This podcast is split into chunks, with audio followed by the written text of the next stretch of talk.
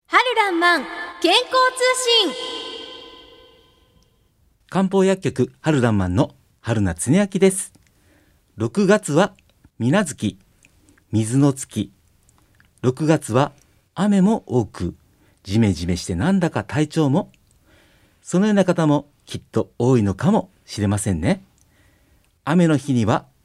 雨の日ならではの楽しみ方があります雨に濡れたアジサイや湿度や雨で甘い香りがより濃厚になっている口なしに出会えるかもしれませんさゆりちゃんはい6月に入っちゃったね9月入りましたね梅雨の季節になりましたもう梅雨の季節ちょっと苦手なんだけどどんなんうん重だるい感じはしますよね一生もうほんまや苦手もう朝起きるのがとにかく辛いっていうのもねあ先生先週も同じ話をされてましたよそね、う そんなずっ先と生かな体質的に湿気を呼ぶお体をされてるっしゃるとそう嵐じゃなくくて湿気を呼ぶ これ同期早急って言ってねはい同じ木が同じものを求め合うっていうことなんだけど、はいやっぱりねうんこれリスナーの方も梅雨の季節ちょっと体苦手かなっ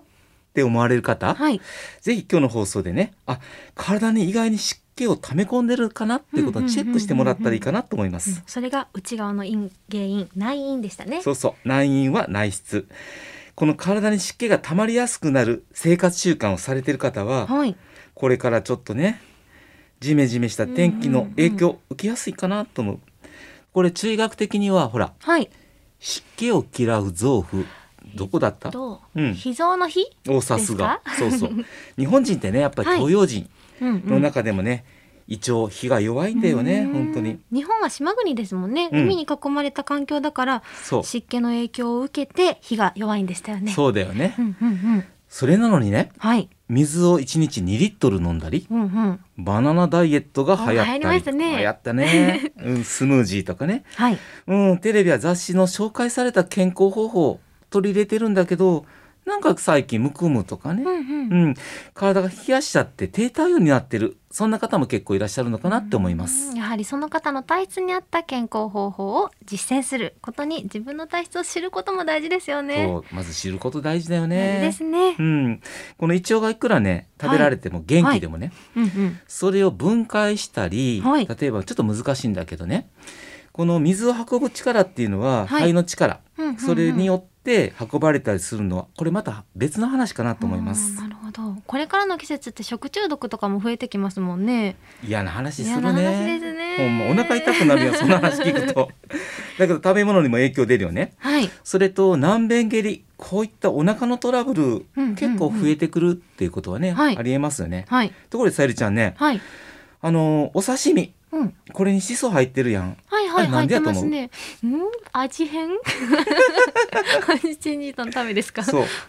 これあのー理由ちょっとあってねはい。あの例えば刺身のつまになるのは、大うんうん例えば大根とか生姜とかネギ、うんだけどこのシソってねはい実はこの魚介類とか、はいカニとかね、はい。そういったものに当たってしまった時、うんうんうんこの下痢とか吐き気腹痛ねはい。そういったものを軽減させる働きがある。へえ。ちょっとシソってほら香りは独特ないい香香りりよねしますね。この香りを嗅ぐことによって、はい気の巡りが良くなったりそうなんですね。それと若干このねはい。シソはぬくめてくれてうんうん汗をかかせるので、うんうん。まあ、梅雨寒の季節、はいまあ、ジメジメしながらでも寒くなったそうでりすね。あと冷房とかね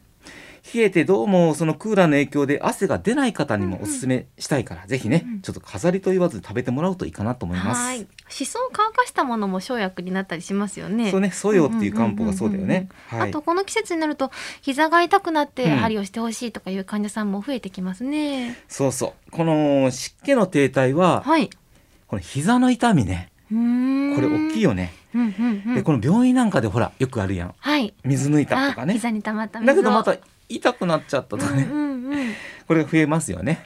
やはり食事内容とか水分摂取考えながら漢方を使っていくと膝の悩みが改善される方も出てきますかそうですねまず痛み止めの連用とか注射も大事なんだけど、うんうんやっぱりその体の基礎作ることを後回しにするとね、はい。この膝の痛みってなかなかなかなか治りにくいです。ですから膝の部分だけでもなく体全体の水の循環を良くする、はいそしてお小水をしっかり出すことも大事ね。うんうんうんでこの膝の痛みに関してはちょっと時間的なものもあるので来週ちょっと話したいなと思います。はい。さてそろそろお別れの時間になりますリスナーの皆さんこれから梅雨の季節体に湿気が入りなんとなく重だるくなったりすっきりしないそのような方もきっと多いと思いますポイントはなるべく生もの特にお刺身は多食せず焼き魚ねはい。それじゃ昨日のどぐろの塩焼き食べたのえー、美味しめそっうでちすゃね。うまかったね本当にいいねな ですからそういったできる限りその焼き魚にしたり消化の良いもの温かいものをしっかり選ぶといいと思いますでむくみがちょっと気になる方はね冬瓜やハトムギ小豆そういったものもおすすめです玉ねぎとかニラニンニクなども殺菌効果があるのでねこれあの食中毒予防に取り入れてみるのもいいでしょう、うんうんうんさゆりちゃんはい。雨の日が続くと外出するのもちょっと気が重いねはい、そうですね。でも雨の日にはね、雨の日の楽しみ方もありますよナレね。ーション通りじゃん 猫とまったり猫とまったりします ね。でもねこの雨の日って雨の日の夜なんとなく好きなんですうんうん。なんかね心が洗われていくそんな気がしますああ、わかります。なんか雨上がりの土とか草の香りとかうん雨の匂い、私も好きですね。えー、僕の加齢臭も消してくれ るかなリスナーの皆さん梅雨の季節に合った生活をぜひ意識されてみてくださいこの番組では皆さんからのご質問も下駄待っておりますこのようにラジオをお聞きの皆さん、漢方薬のこと、健康に関すること、春名先生に質問をしてください。宛先はメールの方は春アットマーク jocr.jp haru アットマーク jocr.jp おはがきの方は郵便番号650-8580ラジオ関西ファックスは078-361-0005です。いずれも春夏ねあきの春らんまん健康通信係です。ポッドキャストでも配信しています。お聞きくださいね。素敵な日曜日をお元気で過ごされてくださいねお相手は漢方薬局春らんまん春夏ねあきと相川さゆりでした。また来週この時間にお会いいたしましょう